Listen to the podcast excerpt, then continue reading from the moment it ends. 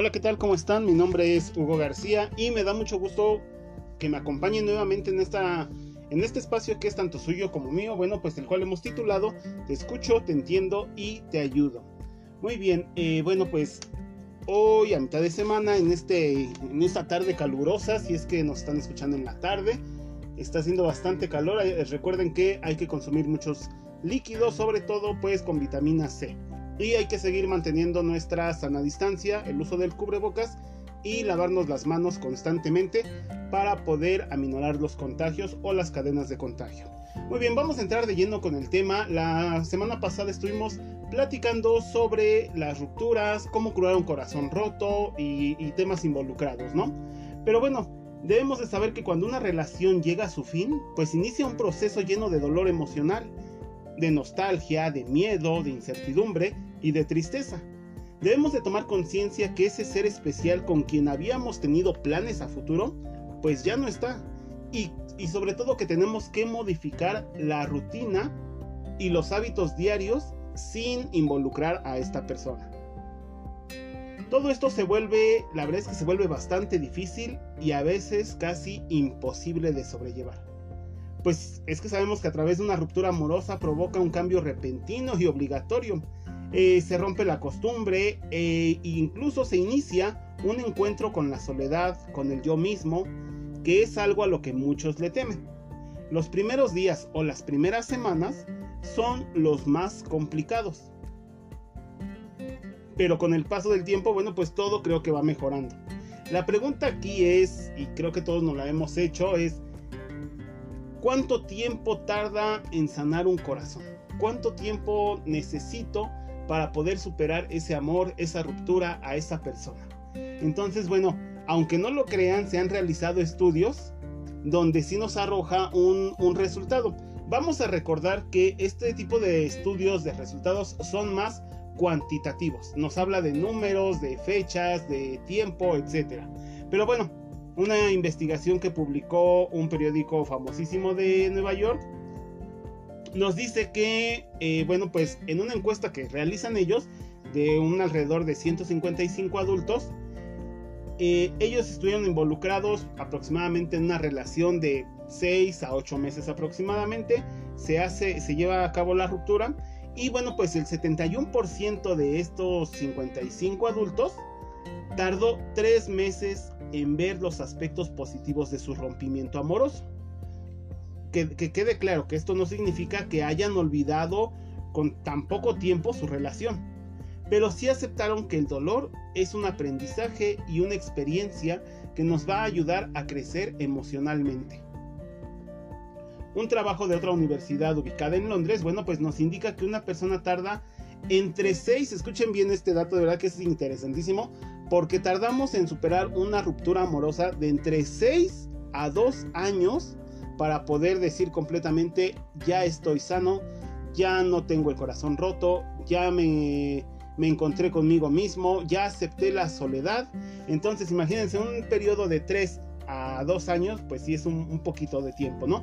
pero sí es importante que llevemos todos los pasos tranquilamente y nos demos ese espacio para nosotros. Pero bueno, eh, debemos de saber que las mujeres sufren más intensamente que los hombres cuando recién ocurre el término de la, de la relación, pero también se recuperan antes. En cambio, los, los varones, los hombres, solemos iniciar alguna otra relación sin haber superado la ruptura anterior y eso nos va a conflictuar muchísimo más. Pero bueno, debemos de conocer y debemos de saber que existen diferentes etapas por las cuales se atraviesa en cuanto a una ruptura. La primera de ellas pues va a ser la negación y el aislamiento, que es cuando las personas negamos la realidad y actuamos como si todo siguiera igual. Este es un periodo pues breve que ocurre con forma de, como una forma de protección. Y el impacto de una ruptura es tan grande que uno no logra asimilarlo de un día para otro. Después de ello, bueno, bueno, pues viene la ira, donde nosotros vamos a, se nos va a notar esa caracterización de la rabia, de algo muy fuerte, de algo, de un enojo que podríamos hasta decirlo, podríamos decir que es un odio hacia nuestra expareja. Y hay una frustración por lo ocurrido ya que no queríamos que terminara de esa forma o aún peor que terminara. Posterior a ello, posterior a la ira, llega lo que es la negación. Esta comienza, bueno, pues comienzas a aceptar la situación, estás en una fase determinante, ya que puede haber acercamientos con otras personas y empeorar la situación o comenzar a aceptar que las cosas terminaron. También se presenta lo que es la depresión. Se pierde toda la esperanza de recuperar a esa persona. Comienzas a ser objetivo y, a dar y nos damos cuenta de que, de que no hay marcha atrás y de que hay más personas en el mundo. Viene por último lo que es la aceptación y que es donde se comienza a visualizar, comenzamos a ver un nuevo futuro. Aceptamos que la relación ya llegó a su fin, que ya terminó, que hasta se llegó hasta donde se tenía que llegar. Y finalmente, cuando menos se espera, llega una persona igual o más especial todavía. Entonces son situaciones que nosotros vamos a ir pasando o podemos pasar cuando hay un corazón roto y debemos de tomar cada etapa con una con darle su tiempo, vamos, su tiempo determinado para que podamos avanzar y finalmente llegar a la última etapa que es la de la aceptación. Pero bueno, la semana pasada nos quedamos, eh, leímos la carta de Amor no correspondido 16 y vamos a ver, alguien le contestó. El título de esta lectura se llama no te destruyeron. Eso no es verdad. Querida amor no correspondido, yo lo odio por ti. Es que, wow, ese tipo es un pedazo de excremento. Pero tú, tú eres hermosa y eres valiente. Ve nada más lo que hiciste. Amaste a alguien sin miedo. Te rompieron el corazón. Fuiste a la escuela al día siguiente de todos modos y volvieron a romperte el corazón. Respondiste demostrándole lo que es la elegancia. Y aquí estás, levantándote y sacudiéndote el polvo de todos los días. Yo era muy parecida a ti de joven. Iba a la escuela, tenía amigos, pero dentro de mí, de mí habitaba todo un paisaje romántico, forjado por los libros, películas, cuentos de hadas y, sobre todo por las hormonas. Creo que nunca encontré las palabras para explicar la fuerza de mi atracción por los, los galanes de ciertas comedias románticas de los 90. Habían infinidad de ellos, todos con sonrisas tímidas y sus ojos brillantes, buscando la manera de hacer las más grandes demostraciones de amor para las chicas hermosas de las cuales ellos estaban enamorados. Y entonces estaba yo, en el sofá comiendo galletas, embarrada de medicina por las espinillas, preguntándome qué se sentiría ser alguien que se merece esas grandes demostraciones de amor que hay en el cine. Pensaba que no las merecía, pero las deseaba con todas mis, mis fuerzas. O sea, quería amor. Además, quería ser alguien valiente, alguien que valiera la pena.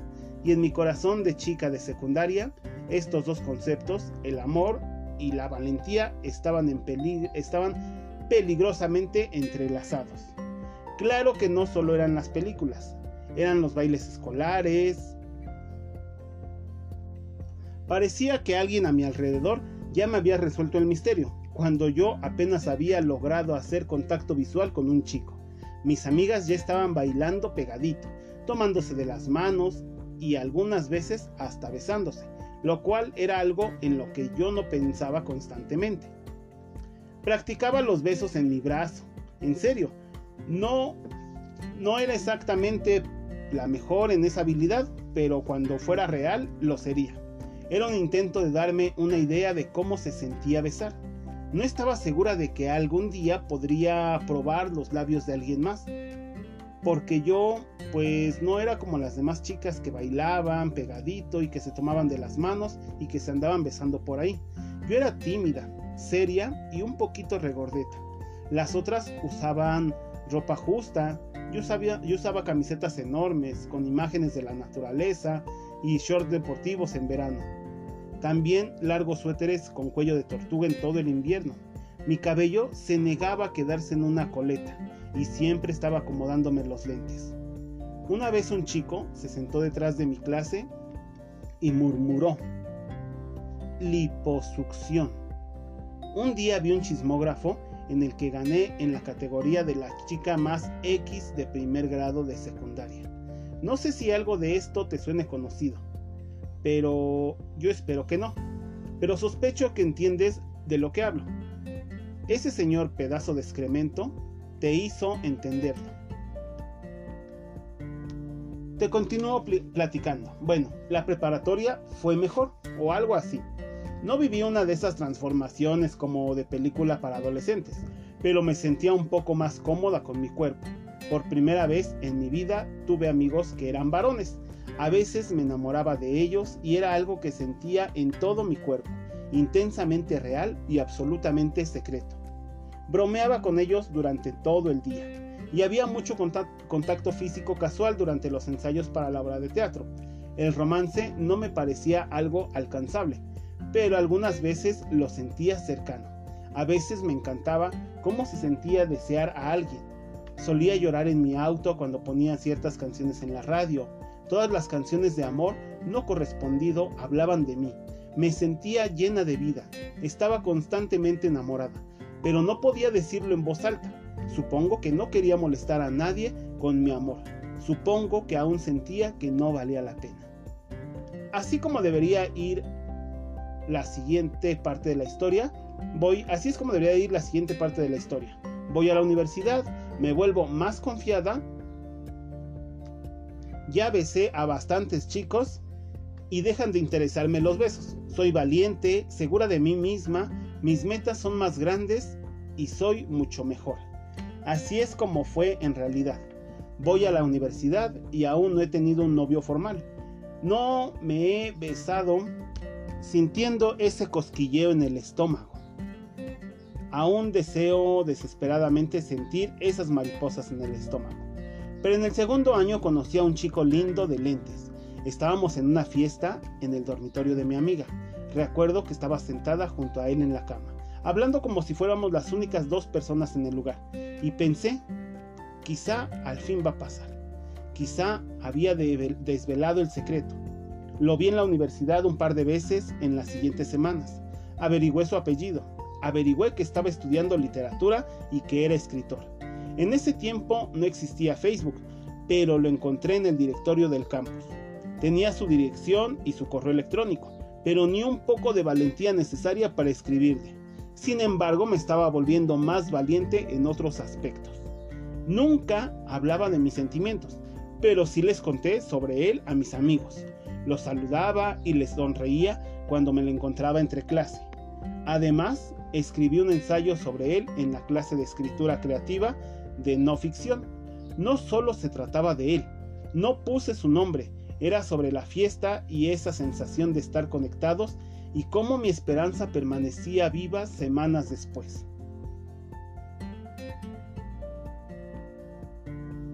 Era sobre cómo tomaba el camino largo hacia mis clases de los martes y los jueves, porque sabía que así podría encontrármelo. Se trataba sobre de cómo sabía qué decir ni qué hacer con mis manos, de cómo esos pequeños momentos podían hacerme el día o de plano arruinármelo era dolorosamente honesto, mucho más de lo normal para mí. No intenté publicarlo ni ponerlo en internet, antes muerta que hacer algo así. Pero el simple hecho de dárselo a mi profesor se sintió como si estuviera entregando mi corazón. El semestre continuó. Me acordé de todo lo que había pasado y finalmente me armé de, valor para invitar al chico a una fiesta. Y ensayé obsesivamente todo el encuentro. Aún seguía buscando formas para toparme con él entre clase, así que pensé dar el paso en uno de esos encuentros. Mencionaría la fiesta casualmente, como si de pronto me hubiera acordado. Le pediría su, dirección o su correo electrónico, porque jamás le dejaría saber que ya la tenía memorizada. Luego le reenviaría la información de la fiesta, y cuando se apareciera ahí, yo milagrosamente me vería con él y sería la protagonista de una comedia romántica de los 90. E ignoraría a todos los demás y, y hablaríamos durante horas, igual que el día en el que nos conocimos. y luego nos besaríamos y nos miraríamos a los ojos por un largo rato, y él sería mi novio. Tendría un novio, y como la idea de mí con un novio era incomprendible, obviamente habría una especie de montaje de transformación. Me convertiría en la clase de chica que inspira grandes demostraciones de amor. Al fin iba a suceder. Como sea, lo encontré después de clase y lo invité. Super casual, nada serio. Va a haber una fiesta, deberías de ir a ver qué onda. Fue amable, eso lo recuerdo.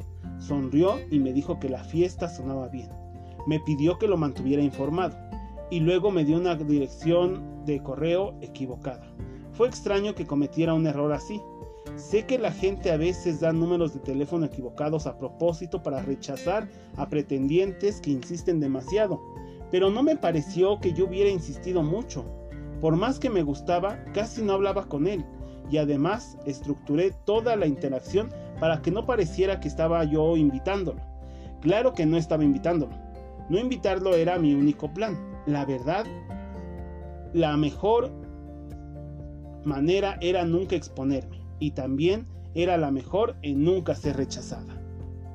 No creí que estuviera riendo de mí y que yo estuviera siendo rechazada en ese momento.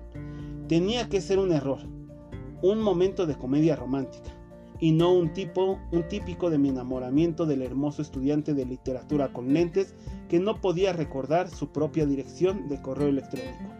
Le envié un correo sobre la fiesta. Usé la dirección correcta, claro, la que debió de haber creído que me dio. Incluso tenía una historia preparada sobre cómo recibir un correo de error de la dirección en el que me dio. Hilarante, ¿verdad? Y luego de que lo busqué y y le señalé el error en el directorio del campus, claro, no es como que de otro modo se me hubiera ocurrido buscarlo. Y bueno, nunca me respondió, tampoco se apareció en la fiesta. Días después me lo encontré afuera de mi clase de escritura de no ficción.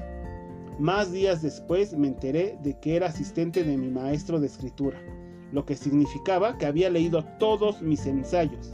Leyó ese ensayo. Hay que reconocerle que nunca dijo, nunca me dijo fea Nunca dijo que le diera asco. Fue más amable que el señor pedazo de excremento. Pero vaya que me sentí fea y asquerosa. Al fin lo entendí. Ese chico no tenía problemas para recordar su propia dirección de correo electrónico. Estaba rechazándome de una forma pasiva y amable. Era horrible pensar que sentía pena por mí. Pero peor que eso, odié ser una molestia para él. Mi amor era una carga como siempre lo sospeché. Ya no valía la pena como siempre sospeché. Eres una persona más generosa que yo, porque tú no odias a ese pedazo de excremento. Yo definitivamente odié al señor Error. Mi mejor amiga y yo nos volvimos a pronunciar, no volvimos a pronunciar su nombre jamás. Literalmente le decíamos ese, al que odiamos. Y 15 años después aún siento feo al pensar en él especialmente cuando me lo imagino leyendo esta carta. Por Dios, dirá, esta chica estaba escribiendo sobre mí otra vez, o quizá, o probablemente de preferencia, ni siquiera sé si se acuerda de mí. Querida mía, lamento decirte que probablemente siempre recordarás a ese señor que es un pedazo de excremento, a ese tipo que te hizo sentir tan mal. Puede que olvides su cara e incluso su nombre, pero siempre recordarás cómo te hizo sentir, y eso es algo que realmente odio.